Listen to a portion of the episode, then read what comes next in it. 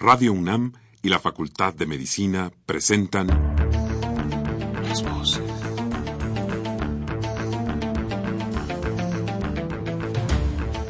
Voces. Las voces. Las voces. Voces. Las voces de la salud. Reflexión y análisis de las ciencias médicas.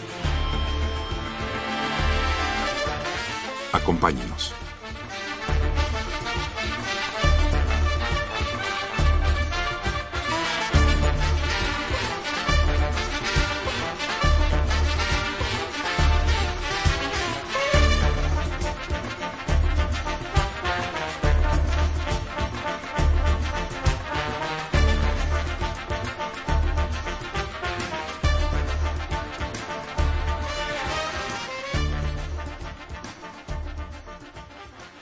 Buenas tardes, estimados radioescuchas. La Facultad de Medicina de la Universidad Nacional Autónoma de México y Radio UNAM tienen el agrado de invitarlos a que nos acompañen en su programa Las Voces de la Salud. Soy el doctor Andrés Aranda Cruzalta. El día de hoy, para hablar de enfermedad de Chagas, se encuentran con nosotros la doctora Paz María Salazar Esquetino y el doctor Ernesto Gutiérrez Perucho. Este programa, les recuerdo, es grabado.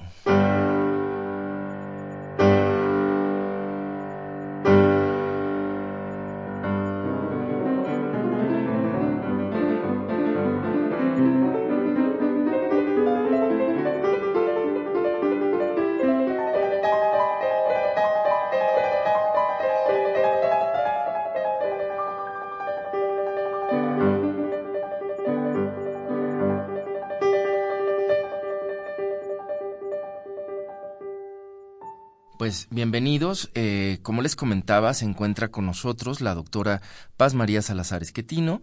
Ella es médico cirujano, egresado de la Facultad de Medicina de la UNAM.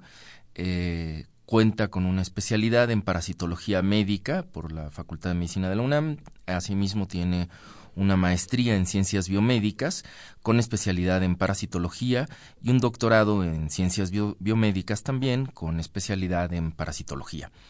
Eh, bienvenida, doctora. Muchas gracias, doctora. Y está con nosotros también el doctor Ernesto Gutiérrez Perucho, quien es médico cirujano egresado de la Escuela de Medicina de la Universidad Anáhuac. Es especialista en cardiología por el Instituto Nacional de Cardiología Ignacio Chávez y actualmente es presidente del Colegio de Cardiología y Cirugía Cardiovascular del Estado de Guerrero AC. Eh, Actualmente está adscrito al Instituto Cardiovascular de Cuernavaca y los teléfonos eh, con la LADA correspondiente para si alguno de nuestros radioescuchas desea ponerse en contacto con él son el 733 33 90 63 7 y el 733 11 024 12. Bienvenido, doctor eh, Gutiérrez. Gracias, muy amable. El, ah, pues sin más preámbulo, eh, vamos a hablar de una enfermedad que en apariencia, diría yo, pensando en nuestros radioescuchas, pues no es algo de lo que comúnmente se trate en los medios, ¿no? La enfermedad de Chagas. Eh, estamos más acostumbrados, eh, digamos, nuestros radioescuchas están más acostumbrados a escuchar otro tipo de, de situaciones. Podríamos decir es una enfermedad hasta cierto punto eh, no tan común, por lo menos en términos mediáticos me refiero, ¿no? Este, ahora que entremos al, al diálogo, pues veremos qué es lo que ocurre en términos epidemiológicos. Pero ¿podrían eh, explicarnos qué es esta enfermedad de Chagas? Sí, mire, la enfermedad de Chagas este, fue descubierta por el doctor Carlos Chagas, por eso lleva el nombre de él, a principios del año del siglo pasado. Y este, él era un malariólogo que por supuesto era un investigador nato y veía que subían y bajaban en casas muy pobres allá en Brasil, en el sur de Brasil, en Minas Gerais, veía las triatomas, las, las de campo que bajaban y subían y como buen investigador las tomó, vio las heces de estas chinches y encontró el parásito que él le puso esquizotripano porque pensó que se dividía como el de la malaria, por esquizogonia y ahí tuvo un error. No, no se divide igual que él, pero ya actualmente nosotros tenemos el nombre que es Trypanosoma cruzi. El, el, el cruzi se lo puso por su maestro Osvaldo Cruz. Y de ahí parte con estas investigaciones que al principio no les dieron mucha importancia. Incluso él encuentra, es, es, un investigador magistral porque encuentra todo, encuentra a los reservorios, encuentra los primeros casos eh, de la enfermedad en una niña de dos años, que aquí sí me gustaría comentarles el hecho de que esta niña de dos años en donde encontró la enfermedad aguda, se llamaba Berenice, murió a los 82 años sin ninguna alteración de ningún tipo. O sea, no tuvo ningún problema cardiológico ni nada por el estilo. Y eso es muy importante porque a veces en las provincias sobre todo les ha dado por decir, ay, estás infectado con, te vas a morir, porque ya tienes chagas, te vas a morir. Eso no puede ser cierto, hay que estudiarlos bien a los pacientes y no atemorizarlos con este tipo de, pues, de cuentos, ¿no? En cierta forma, porque no es así. Entonces, esta enfermedad es, es, importante en nuestro país porque fue descubierta de, por el doctor Mazzotti desde el 40, desde los años 40, también en, una en la fase aguda, y hasta la fecha, fíjense, desde 1940 hasta ahorita, realmente no se le ha dado la relevancia a esta enfermedad que debería tener, y hay algunas partes que todavía le dicen que es exótica.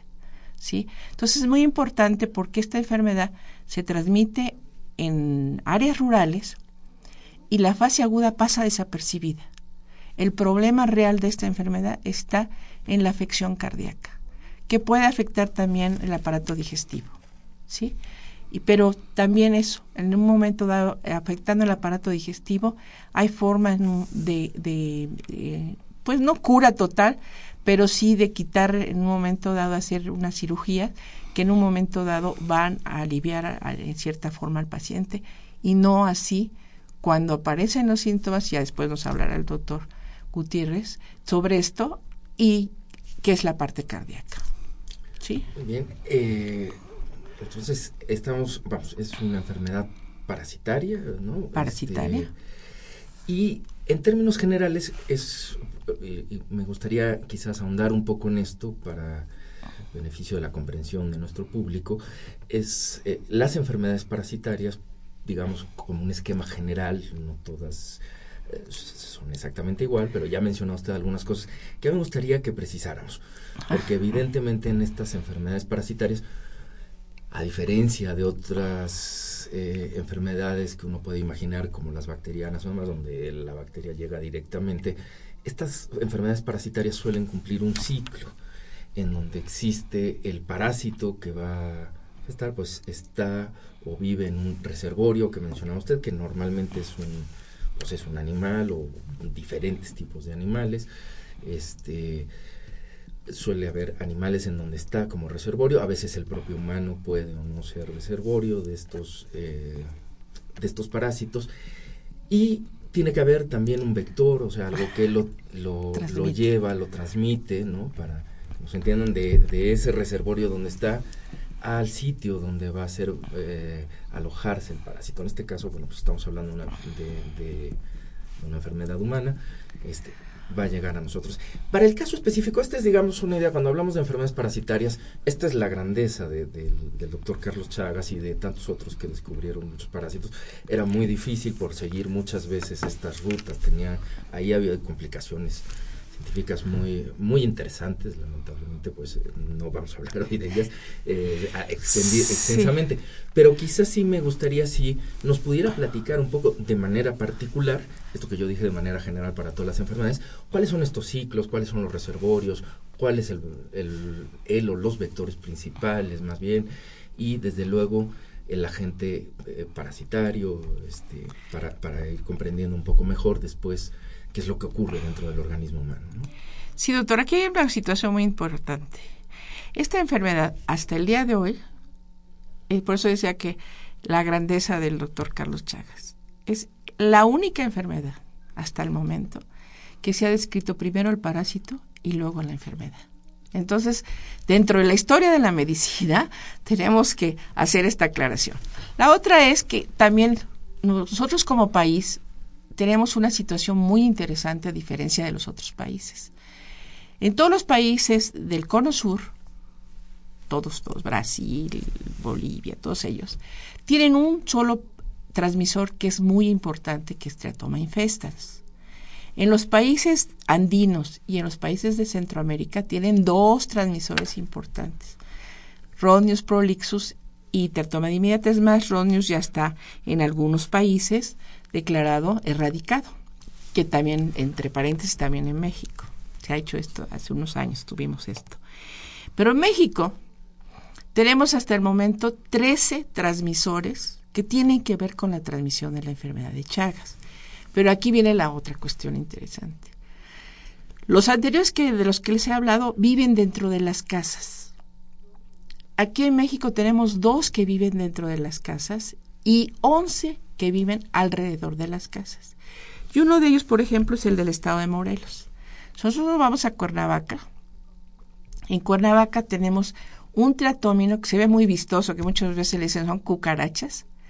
Son los, los insectos, estos son oscuros, negros, son chinches de campo. Porque también luego dicen, la chinche, la chinche de cama, no. La chinche de cama hasta ahorita no se ha demostrado que transmita el parásito. Todas estas son, son como si fueran primas hermanas, son también chinches, pero son chinches de campo. Y estas chinches de campo requieren de sangre. Bueno, entonces en Morel sucede una cosa muy curiosa porque se van a encontrar que llevan su ciclo biológico estas, estas chinches abajo de las bardas de piedra. Y ahí, ¿qué es lo que primero encuentran cuando van a entrar a las casas? Casi siempre al perro. Entonces, los perros se los infecta mucho en esta área.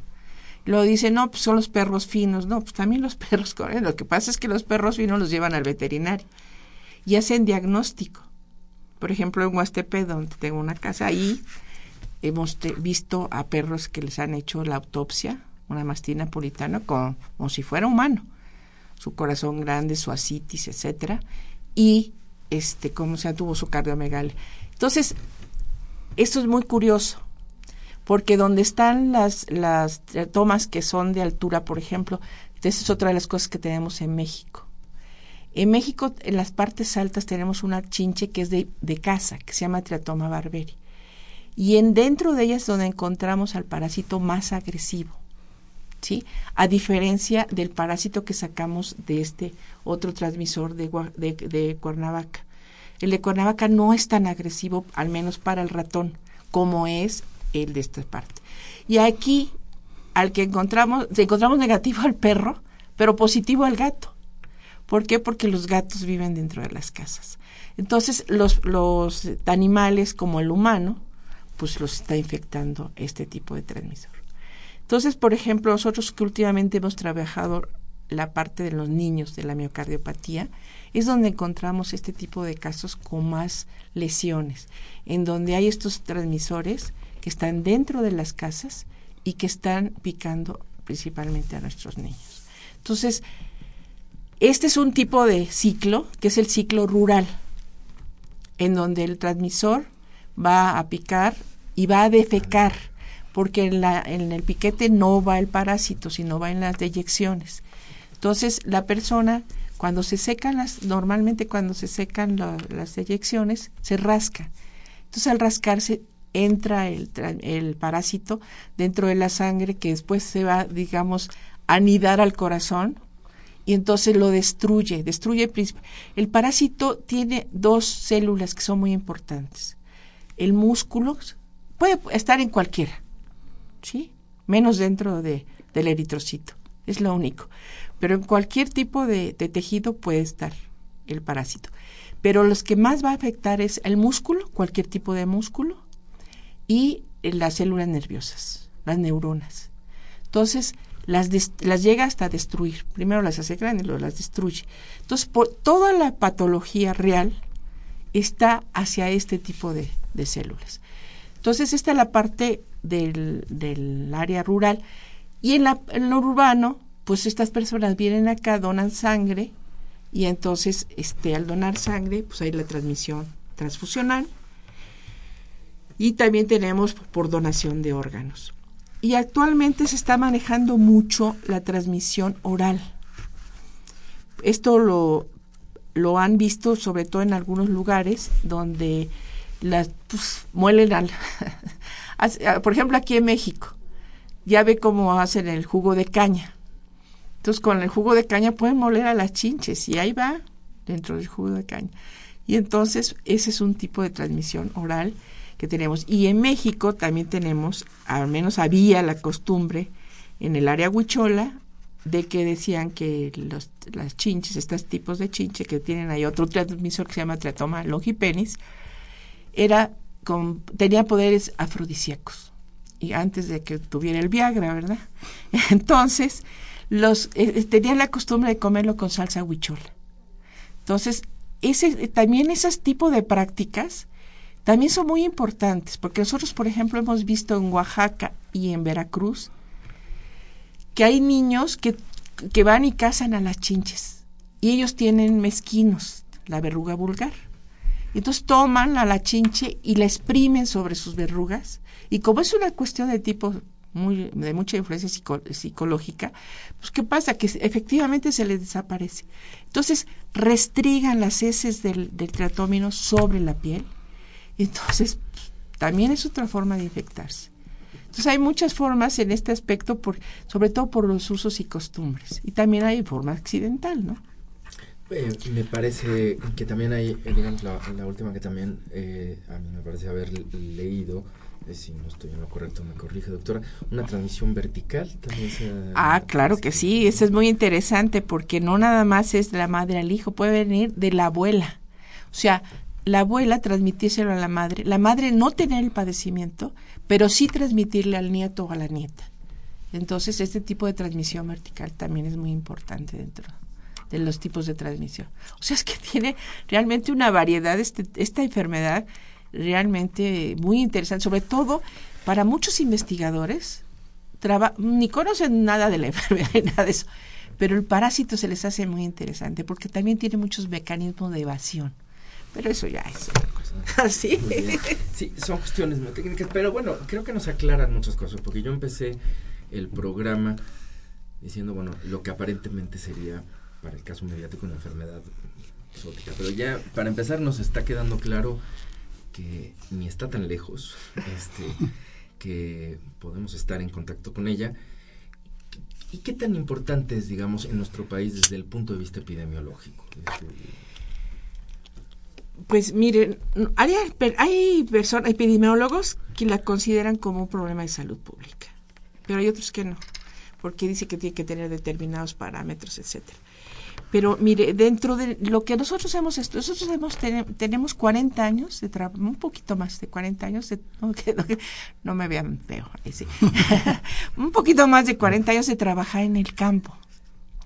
Y lo que tenemos de experiencia es que donde más problemas, yo siempre pongo que el techo de nuestro país está aproximadamente en Zacatecas.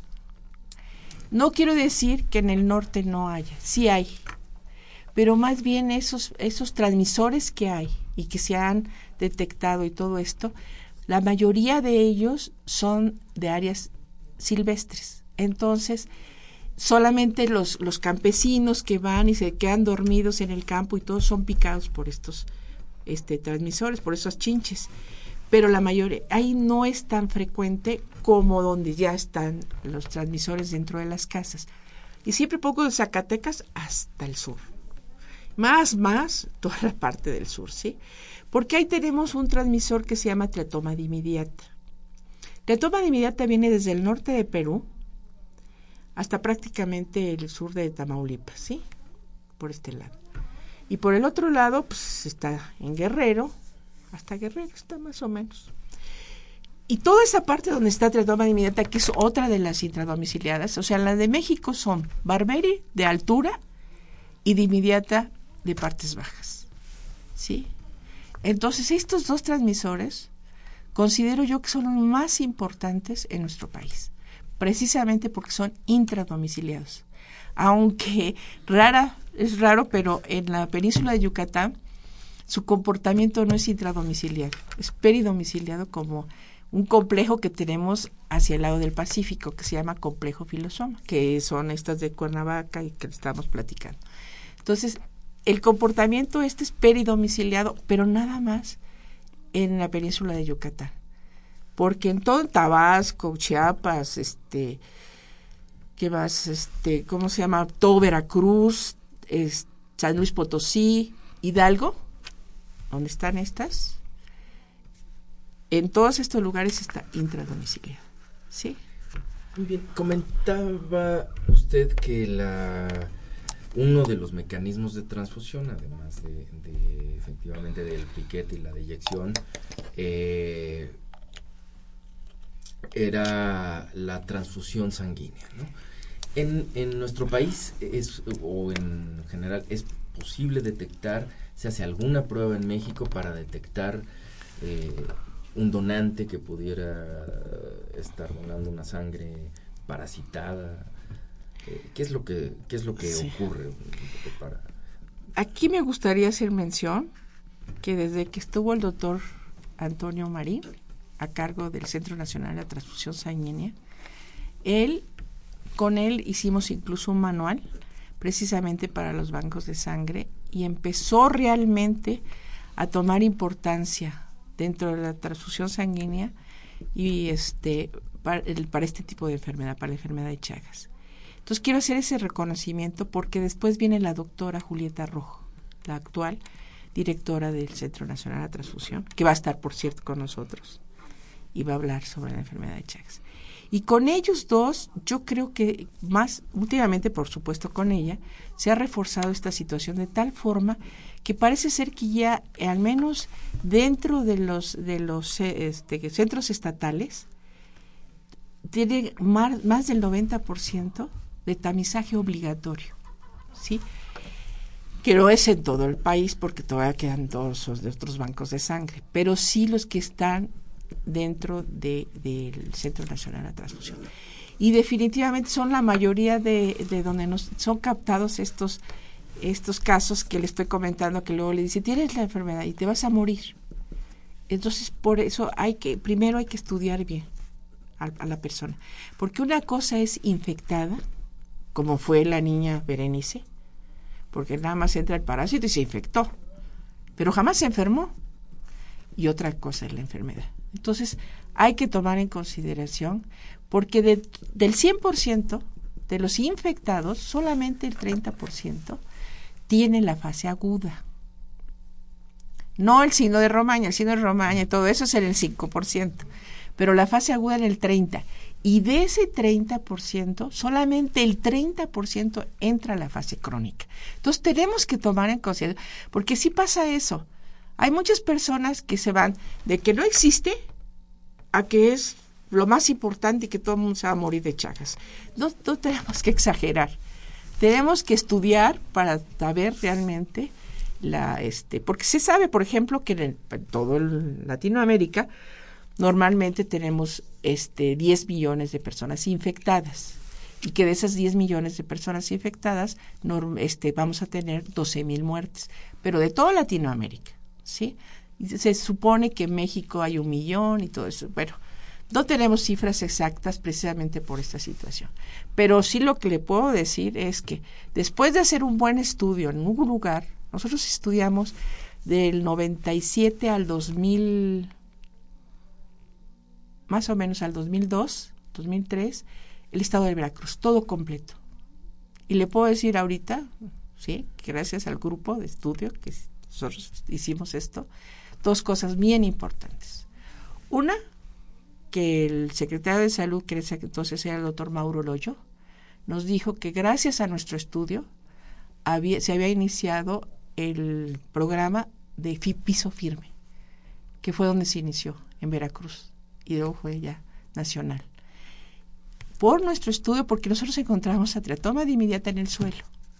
Y por eso fue uno de los... Eh, bueno, al menos eso fue lo que nos dijo él, para, no más para creernos, ¿no? Y la otra situación que también considero importante, ya se me fue por pensar nada más en eso, no se preocupe, seguramente uh, regresará. Nos estaba diciendo un poco sobre ah, el estudio. Entonces, la otra situación que es muy interesante es el hecho que a partir de ese año es cuando más se empiezan a detectar y más reportes tenemos en el país y el que está prácticamente en primer lugar de enfermedad de Chagas es el estado de Veracruz. Entonces, por eso el, vuelvo a insistir que tenemos que hacer esto con mayor insistencia. Muy bien, y mm, eh, como parte de, digamos, de, las cosas que se están haciendo alrededor del, de la enfermedad de Chagas, no solo de la investigación, de todos estos avances, de las repercusiones que vemos que está teniendo pues, en programas de salud, tanto de, de esta idea del piso firme o de eh, eh, también trabajar, digamos, con la la parte de la transfusión sanguínea, sin duda nos va quedando claro que es muy importante hablar sobre esta enfermedad, que es muy importante lo que los expertos tengan que decir. Y en ese sentido, eh, doctor Gutiérrez, eh, me parece que se va a organizar una cumbre latinoamericana en torno a esto. Eh, y que además somos sede, el país va a ser sede de, de, esta cumbre. ¿Nos puede platicar un poco cuál es, eh, cómo surge la idea, qué es lo que ocurre, cómo se, se va a formular esta, esta cumbre? Ok, mire, mm, todo eh, se origina a través de eh, la Sociedad Interamericana de Cardiología, que establece un comité de expertos en enfermedad de Chagas, porque efectivamente en algunos países es un problema de salud pública. Entonces, inquieto, sobre todo todas las sociedades cardiológicas de América Latina por el problema, crean un comité de expertos en Chagas. Y este comité se ha venido reuniendo más o menos cada año en diferentes países. La primera reunión fue en Guatemala, después nos reunimos en Buenos Aires y en la tercera reunión, que fue en, Puerto Rico, se decidió tomar a, México como sede para lo que hemos denominado Cumbre Latinoamericana, donde nos vamos a reunir todos los expertos en enfermedad de Chagas que afecta específicamente el corazón, junto con los parasitólogos, los expertos en el, en el microorganismo y en toda la biología del, del parásito, para intercambiar este, opiniones y sobre todo establecer estrategias para tratar de disminuir este problema que efectivamente en muchos países es de incluso ya de, de magnitud de salud pública, de problema de salud pública. Como acertadamente dijo la doctora, eh, se calcula, la Organización Panamericana de la Salud calcula que hay alrededor de 10 millones potencialmente infectados con esta enfermedad en América Latina y sabemos ahora que la tercera parte, el 30%, pueden desarrollar alguna manifestación de enfermedad cardíaca, que ese es uno de los problemas que más nos inquieta, sobre todo a los cardiólogos y a la comunidad no solamente cardiológica nacional, sino toda totalmente latinoamericana. Vienen a disertar con nosotros expertos de Guatemala, Panamá, Perú, Bolivia, Argentina, Brasil y desde luego expertos aquí de nuestro país de México. Y nos vamos a reunir el día 17 y 18 de julio en el Palacio de Medicina de la UNAM, aquí en el Centro Histórico de la Ciudad de México, en un, en un congreso que hemos denominado Cumbre Latinoamericana de Enfermedad de Chagas. Va a haber este exposición de investigaciones, va a haber este simposium, va a haber mesas redondas y todo enfocado desde luego a intercambiar toda la información que tenemos los diferentes países de América Latina sobre este problema. Eh, ¿Nos podría contar sobre quiénes son algunos de los invitados cardiólogos eh, que, van a acudir? Sí, mire, los más este, involucrados en esto y más inquietos en el problema del Chagas por todas las afectación que produce en el corazón son una parte de los cardiólogos expertos en todo lo que es arritmias y problemas eléctricos del corazón, los famosos electrofisiólogos. Entonces vienen electrofisiólogos sobre todo de Argentina, vienen este electrocardiografistas, por ejemplo, de Bolivia, vienen eh, epidemiólogos de Guatemala. Entonces son diferentes eh, tipos, digamos, de profesionistas y de especialistas o subespecialistas en diferentes áreas que vienen finalmente vienen a intercambiar este, opinión, sobre todo con los expertos mexicanos. Eh, muy bien, eh, esto va a suceder mañana, eh, para la fecha en que estemos transmitiendo este programa, ¿no? Este, quienes nos escuchan sabrán que mañana en este programa grabado corresponderá a la fecha de, mañana todo este evento. ¿Por qué escoger este tema para hacer la, la, cumbre latinoamericana? ¿Por qué la enfermedad de Chagas?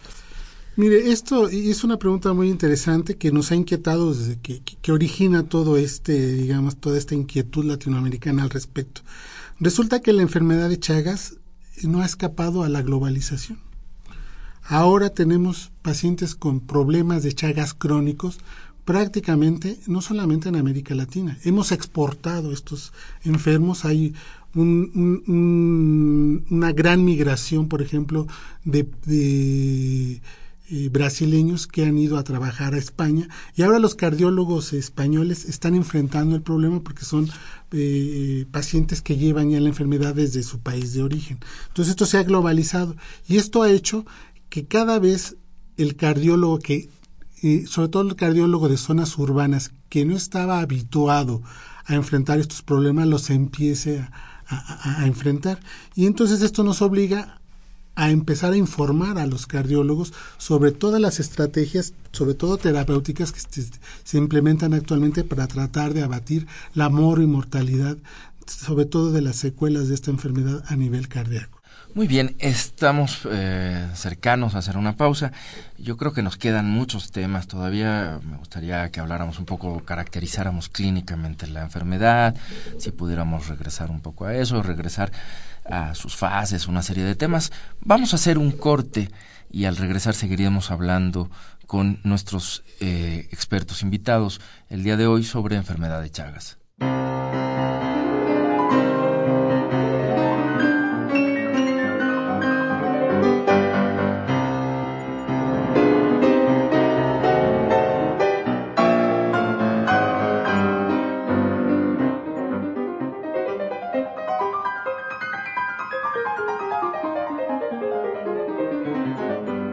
Bien, pues estamos de vuelta, estamos conversando con la doctora Salazar Esquetino y con el eh, doctor Gutiérrez Perucho eh, sobre la enfermedad de Chagas. Eh, pues creo que ha sido una mitad de programa muy interesante en muchos sentidos. Este, hemos ido aprendiendo pues poco a poco mucho sobre, sobre esta enfermedad no tan común y que eh, aparentemente, decía yo, y que además ha traído la atención de dos expertos, uno en el ámbito del estudio eh, muy detallado y de muchos años sobre el, precisamente el, parásito, y desde el punto de vista clínico, el doctor Gutiérrez Perucho como cardiólogo, que además eh, está en una zona endémica de la enfermedad. Y por eso quisiera yo seguir, digamos, en esta con esta charla un poco adentrándonos algo más en la comprensión de la enfermedad. Eh, se ha mencionado, lo hemos mencionado a lo largo del programa, que la enfermedad presenta diversas fases, ¿no? Una fase aguda, una fase crónica, etcétera. Bueno, no sé si nos podrían, podríamos abordar cuáles son estas fases y cómo se caracterizan, qué es lo que caracteriza a cada una de ellas, doctora. Mire, se habla de tres fases. Antiguamente los libros decían la fase aguda, la fase indeterminada y la fase crónica. Actualmente ya se está manejando mucho que la fase indeterminada ya le llaman crónica asintomática. Entonces, como decíamos, la fase aguda casi siempre pasa desapercibida, porque esta, esta fase solamente la vamos a encontrar en el área rural y donde muchas veces no hay, eh, no hay este, médicos que la conozcan en ocasiones. Entonces, se necesita mucho educar en este aspecto a los médicos de, las áreas rurales. Ya yo creo que actualmente se ha hecho un poquito de promoción y yo creo que ya empiezan a pensar, al menos vuelvo a insistir que en Veracruz prácticamente este es donde las, las están diagnosticando más. La fase aguda, como habíamos comentado, el, el, normalmente el transmisor es de hábitos nocturnos excepto ahorita el que conocemos que es el de Cuernavaca, el de Palidipenis. Palidipenis sale en las mañanas.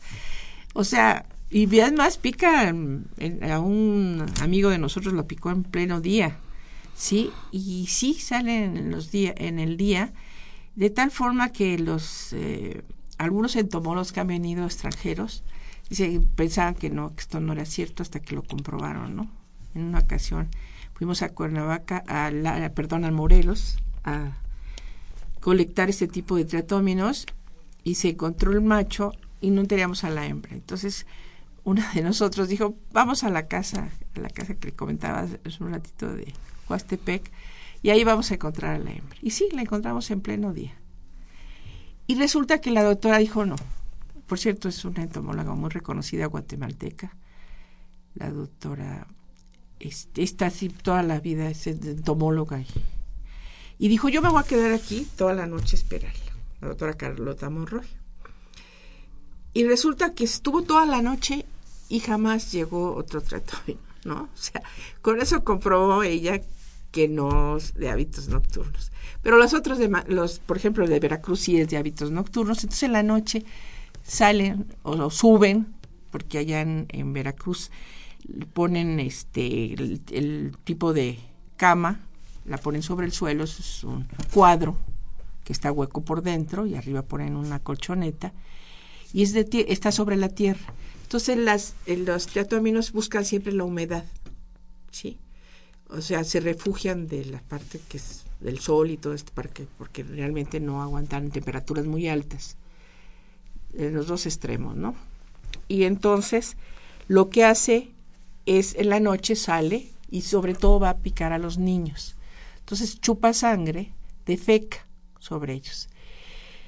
Y entra el parásito y cuando lo realmente va, digamos, a tener, les decía que el 30% va a tener esta fase aguda, esta fase aguda puede estar caracterizada normalmente a veces nada más por fiebre y no hay ninguna otra situación, ¿sí?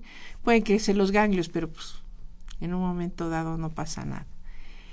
Y resulta que pasa desapercibida, le dan unos mejoralitos y ya, ¿sí? Pero cuando en un momento dado va a defecarse en la cara, la chinche, se va a hacer lo que se llama el signo de Romaña. Entonces el signo de Romaña es el edema bipalpebral unilateral de uno de los ojos, de uno solo, de un ojo nada más. Porque a veces están los dos y a veces son piquetes de mosquito. Perdón para que le interrumpa, pero un poco para que se lo imaginen quienes nos están escuchando, pues literalmente les queda el ojo como de boxeador. Sí, este, porque aparte se cierra el ojo, hinchado el párpado superior y el inferior. Tiene razón, aparte de cerrarse hay cambio de coloración y entonces yo digo siempre el ojo de cotorra, pues el ojo de boxeador, de cuando le golpea a un boxeador. Entonces, este, pero un solo de los, uno de los ojos y crece los ganglios, normalmente crece el ganglio anterior al, al oído. O sea, hay una hipertrofia del ganglio preauricular y de los submaxilares, de abajo de la, mandíbula. Y este es el signo de Romaña, llaman también complejo oftalmo ganglionar, ¿sí? Se va a presentar en la fase aguda.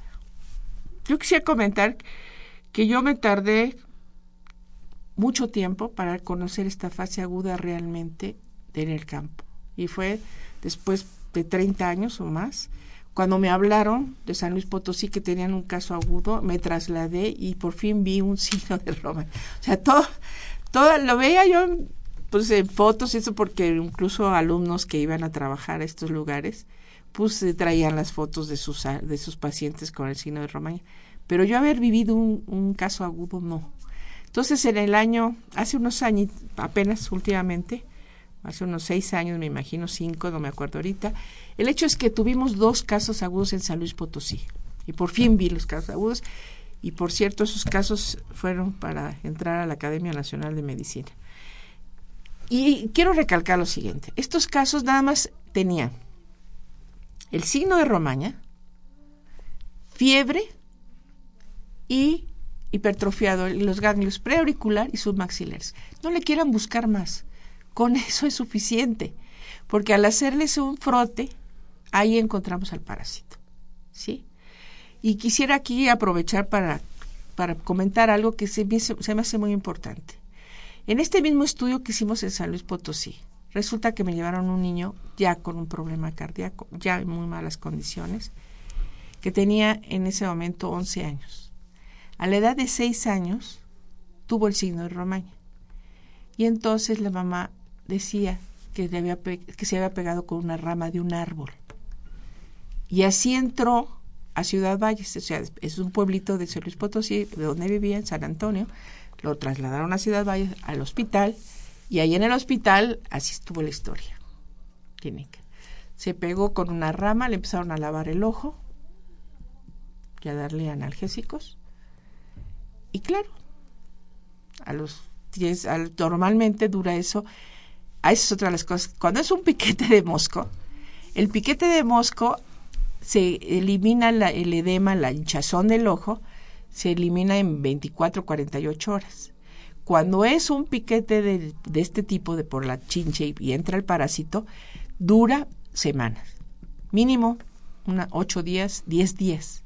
Entonces, eso es una de las situaciones que tienen que tomar muy en consideración. Porque luego dice, no, le picó un mosco. Dura todo ese tiempo y hay cambios de coloración, es va a ser una chinche. Entonces, ¿qué es, lo que, ¿qué es lo que pasó con este niño? Como estaba internado y tenía fiebre, dije, vamos a tomarle un, una muestra sanguínea. Le tomaron la muestra sanguínea y lo dieron de alta. El niño se regresó. Pero al año el niño empezó a decir que le dolía el corazón. Y lo volvieron a llevar. Igual, al hospital. ¿Y qué pasó? Como dijeron, ah, es el niño de hace un año. Fíjese que su examen salió positivo a Trypanosoma cruzi. Y le dieron tratamiento pero también se lo dieron un año después. ¿Sí? Nosotros cuando lo vimos, que ya tenía su corazón muy mal, ¿sí? Incluso lo trajimos aquí a cardiología después.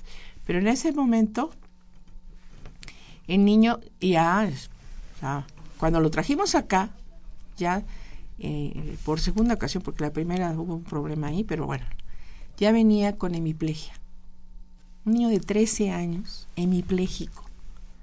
¿Sí? ¿Qué es lo que pasó? Que ya aparentemente, porque eso lo estuvimos consultando con expertos de otros países, este niño curó, se curó del parásito, pero ya estaba la reacción inmunológica dentro de él que siguió destruyendo ese corazón. De tal forma que terminó. ¿Por qué? Porque la serología no salía negativa. Nada más nos salió una ahí media positiva con un Western Blood, una super especialidad de un Western Blood para que saliera ahí unas, este, indicado que estaba positivo. Pero este niño, eh, bueno, en ese momento lo atendieron ocho especialistas en el Instituto Nacional de Cardiología. Y salió como al mes y medio, lo dieron de alta, regresó. Y es otra de las cosas que sí quiero puntualizar aquí. El niño regresa a los tres meses para el chequeo, lo ven, lo ven bien, y al regresar se muere en Pachuca, atravesando la ciudad de Pachuca. Entonces yo quiero comentar esto porque esto es muy importante. Todos, porque ahorita estoy trabajando con niños, precisamente. Pero eso es para todos los pacientes, pero principalmente para los niños. Todos los niños que tengan esta problemática en su lugar de origen deben de ser tratados a la misma altura. ¿sí? Porque si los traen a México y luego los regresan, ahí viene el problema. Bien. Entonces, esta fase esa aguda. Es la fase aguda. Y luego la indeterminada eh, nada más es con la serología. Ha estado muy interesante. Me parece a mí esto entender. La indeterminada es nada más, se le puede ver serológicamente, porque están infectados, pero son asintomáticos. Por eso es crónica asintomática. Y luego ya viene la crónica, en donde principalmente nosotros la, diagnosticamos por la clínica que ahorita nos va a comentar el doctor, la serología y el, este, el, el electrocardiograma, ecocardiograma, todos aquellos eso, eso me gustaría mucho que, conversáramos con nuestro público, doctor Gutiérrez. Eh, si nos lo puede platicar así, ¿qué pasa en su consulta? ¿Cómo, cómo nos llega? Lo, lo vivimos cotidianamente porque estamos en una zona endémica. El cardiólogo aquí en el DF tiene poca oportunidad de ver este tipo de casos porque no le llegan, simplemente no hay la prevalencia que nosotros observamos en, en estas latitudes. El problema fundamental de la enfermedad de Chagas en el corazón es en la fase crónica. Obviamente hay manifestaciones clínicas en la fase aguda, como es una carditis aguda, se inflama el corazón y puede generar algunas arritmias que en algunos casos incluso pueden pasar un poco desapercibidas. Pero el problema real es la fase crónica, cuando el corazón se dilata. El microorganismo eh, tiene mucha tropino, mucha habilidad por el tejido miocárdico específicamente y lo inflama de manera crónica. La inflamación lleva a la fibrosis y la fibrosis y la inflamación puede llevar a la dilatación del corazón. Finalmente el corazón es una bomba y si se dilata y disminuye su fuerza de contracción, obviamente va a, precipitar que el paciente desarrolle insuficiencia cardíaca, que es la incapacidad pues de bombear, de que el corazón bombee la sangre que el, cuerpo necesita para sus funciones normales. El paciente generalmente tarda en desarrollar entre 10, incluso en algunos casos hasta 20 años, una fase crónica para llegar a la insuficiencia cardíaca y dar manifestaciones que alerten al paciente y que lo hagan llegar con el especialista o con el médico. Una vez que ya está instalada la insuficiencia cardíaca, que el, corazón está dilatado, eh, la terapéutica, generalmente, inicialmente farmacológica, puede llegarse a ser refractaria. Inicialmente responden muy bien con un grupo de medicamentos que denominamos los cardiólogos digital, diuréticos, inhibidores de la enzima convertidora de angiotensina, que eh, generan una mejoría clínica en el paciente, pero luego se hacen refractarios y se hacen refractarios a veces en poco tiempo. Rápidamente desarrollan taquifilaxia y esto evita que el paciente este, se sienta bien, vuelven a desarrollar más síntomas de insuficiencia cardíaca, aparecen arritmias, ahora arritmias que pueden ser incluso arritmias graves, malignas en algunos casos, que incluso pueden llegar, pueden llegar a, a, la muerte súbita, pueden llevar al paciente a muerte súbita y esto ser el final pues de la enfermedad. En muchos casos vemos la parte final, las secuelas más graves de la enfermedad en la fase crónica. Todavía en esa fase se pueden hacer cosas, que es lo que se está haciendo fundamentalmente en Brasil y Argentina, que empezamos ya a hacer en México, que es la instalación de marcapasos especiales que tratan las arritmias graves como es el desfibrilador implantable o DAI por sus siglas en, en inglés, es un marcapaso especial que a diferencia del marcapaso común que tiene un cable, este tiene tres cables y que reorganiza toda la actividad eléctrica del, del corazón y que además descarga eléctricamente este hace descargas eléctricas exactamente igual a las descargas que dan los paramédicos en una ambulancia después durante un paro cardíaco, pero eso lo hace internamente, el aparato está colocado internamente y lo hace a través de cables especiales colocados este, a través de punciones endocárdicas, es decir, metiendo los cables dentro del corazón.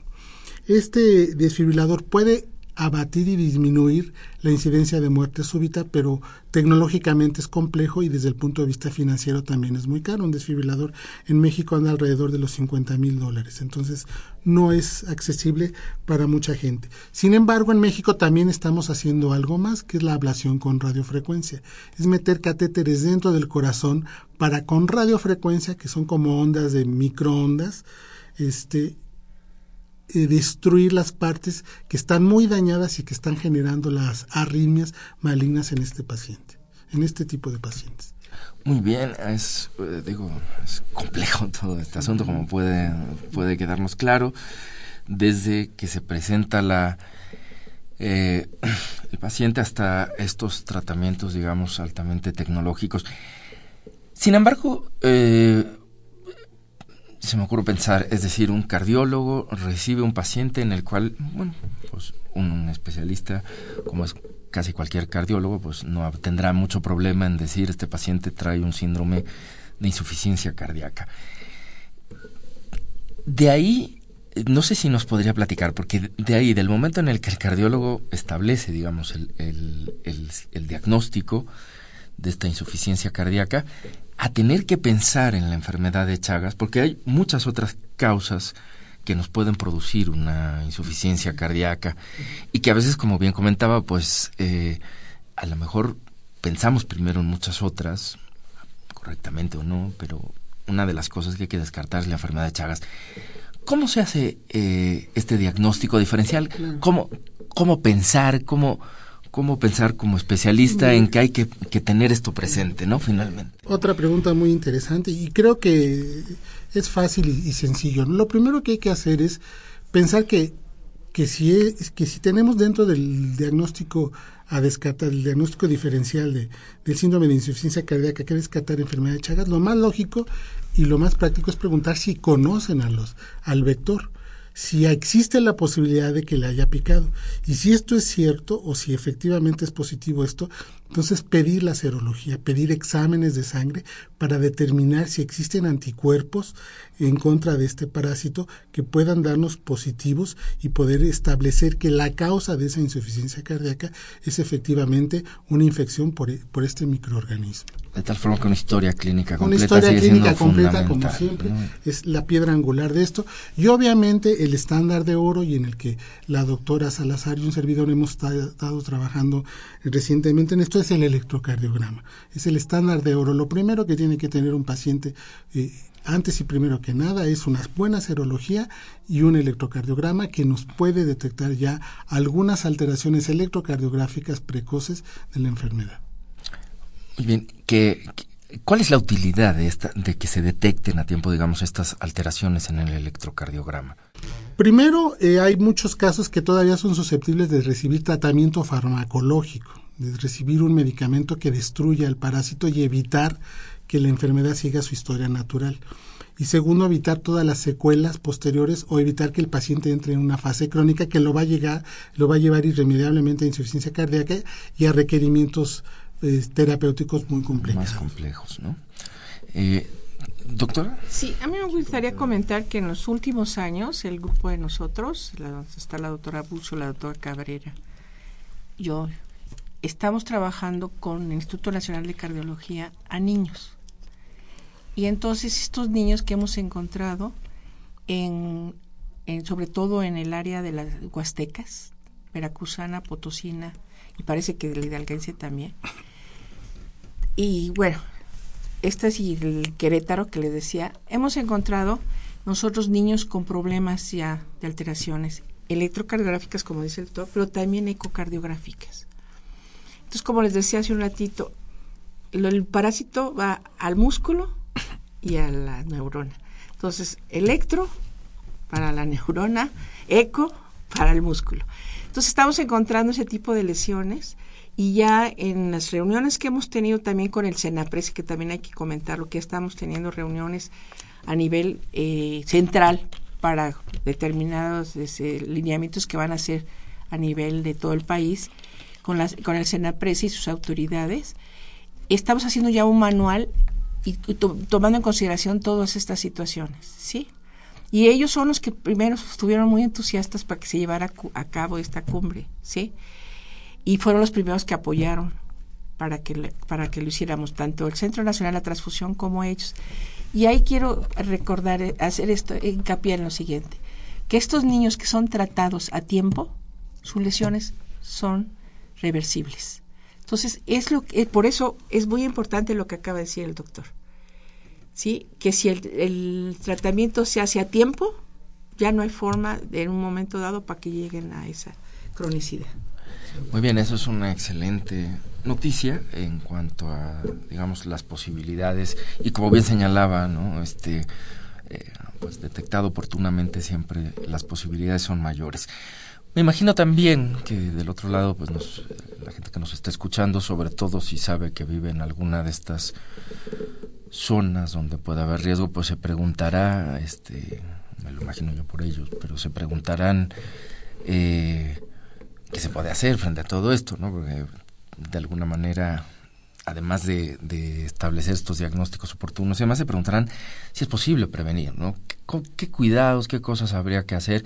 Quizás esenciales, básicas, este se puede cuidar o proteger de alguna manera a un niño para que no sea pecado por, por la eh, por el tratoma, este, se pueden hacer algunas cosas en la casa o a nivel de la comunidad, se puede intervenir de alguna forma para por lo menos disminuir eh, las posibilidades o no existe nada? Sí, claro. En primer lugar, como siempre, educación para la salud.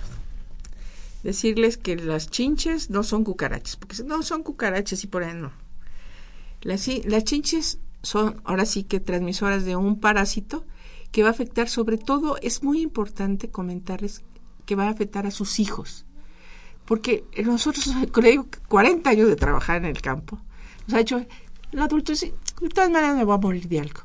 Pero si usted empieza a decirle, fíjese que esto afecta y va a afectar a sus niños, etcétera, es cuando ponen ellos mucha atención.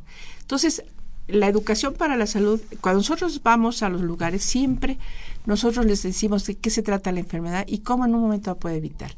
Y una de las situaciones es, las chiches normalmente o están en el piso o están en las paredes muy bajas, por ejemplo, de inmediata, otras están en partes más altas. Entonces, se meten atrás de los cuadros. Entonces, hay que tener limpieza.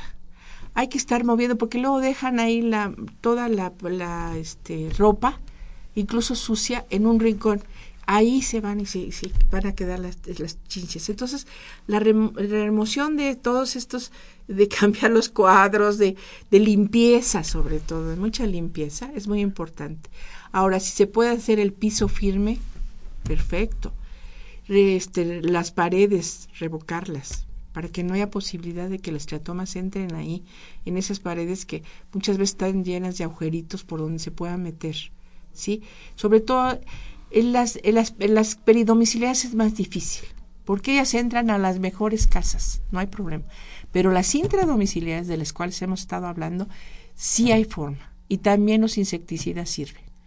Entonces, limpieza, insecticidas, pueden usarse también pabellones, aquellos que quieran, y para las peridomiciliadas, poner en las ventanas y las puertas, que la puerta llegue hasta abajo, porque no llega, pues por allá abajo se, se cuelan, ¿no? Entonces las puertas y, con mosquiteros, porque eso evita que entren durante las noches, que es cuando entran con la luz del foco. Entonces, esta es una forma de prevenir.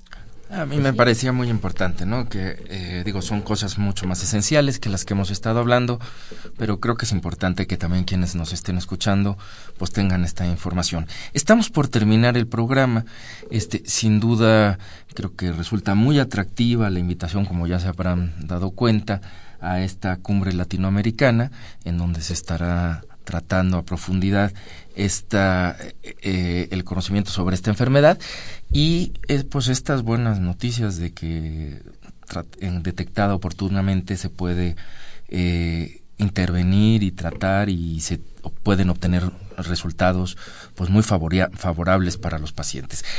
Si esto va a pasar mañana, este es ¿A quién está abierta esta, esta cumbre? ¿Es posible? algún médico interesado, cardiólogos, público en general? No sé, doctor, ¿nos podría contar la, decir un poco es abierta. la invitación? La invitación es abierta, este, por favor, si por alguna razón no han podido inscribirse, pueden acudir ese día. Eh, a partir de las nueve de la mañana pueden inscribirse a última hora y están, serán bienvenidos todos aquellos profesionales de la salud que estén interesados en el tema. Muy bien, eh, esto les recuerdo va a ser en el Palacio de la Antigua Escuela de Medicina, ubicado en Brasil, número 33, Colonia Centro Histórico, eh, ahí a espaldas de la, junto a la CEP para que se ubiquen más. Pueden entonces llegar mañana directamente, quienes están enterando por este medio y eh, inscribirse. ¿Tiene algún costo la, la, inscripción? Sí, la inscripción para los profesionales eh, los médicos es de 2.500 pesos y los estudiantes 500 pesos. Pero si eh, hay algún con la posibilidad de alguna beca hacerles, hacerles un 50% a, los, a, a las personas que acudan e, ese día por la mañana. Muy bien, pues si alguien de los que nos está escuchando, alguno de un colega y demás, se interesa en conocer y aprender mucho más, porque evidentemente estamos, estoy frente a dos expertos que conocen y que, como ustedes han escuchado, le han dedicado su vida entera desde sus propias trincheras, la investigación básica, la clínica, a una enfermedad que por muchas razones para los médicos es fascinante y lamentablemente siempre para los pacientes no lo es tanto, pero eh, eh, bueno, la parte de que lo estudiamos es que vayamos encontrando estas buenas noticias que seguramente hace 40 años no se lo imaginaba la, ninguno de los que estamos aquí presentes. ¿no? Entonces, eh, pues mañana pueden llegar y inscribirse y acudir a esta cumbre. Serán bienvenidos.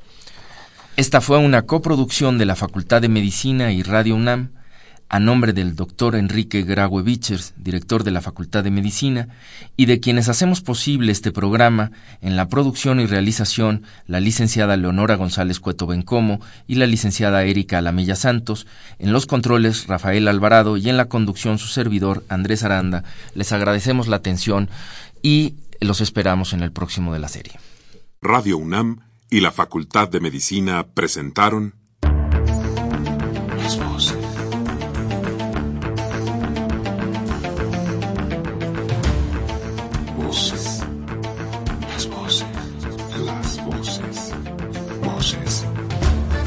Las voces de la salud. Reflexión y análisis de las ciencias médicas.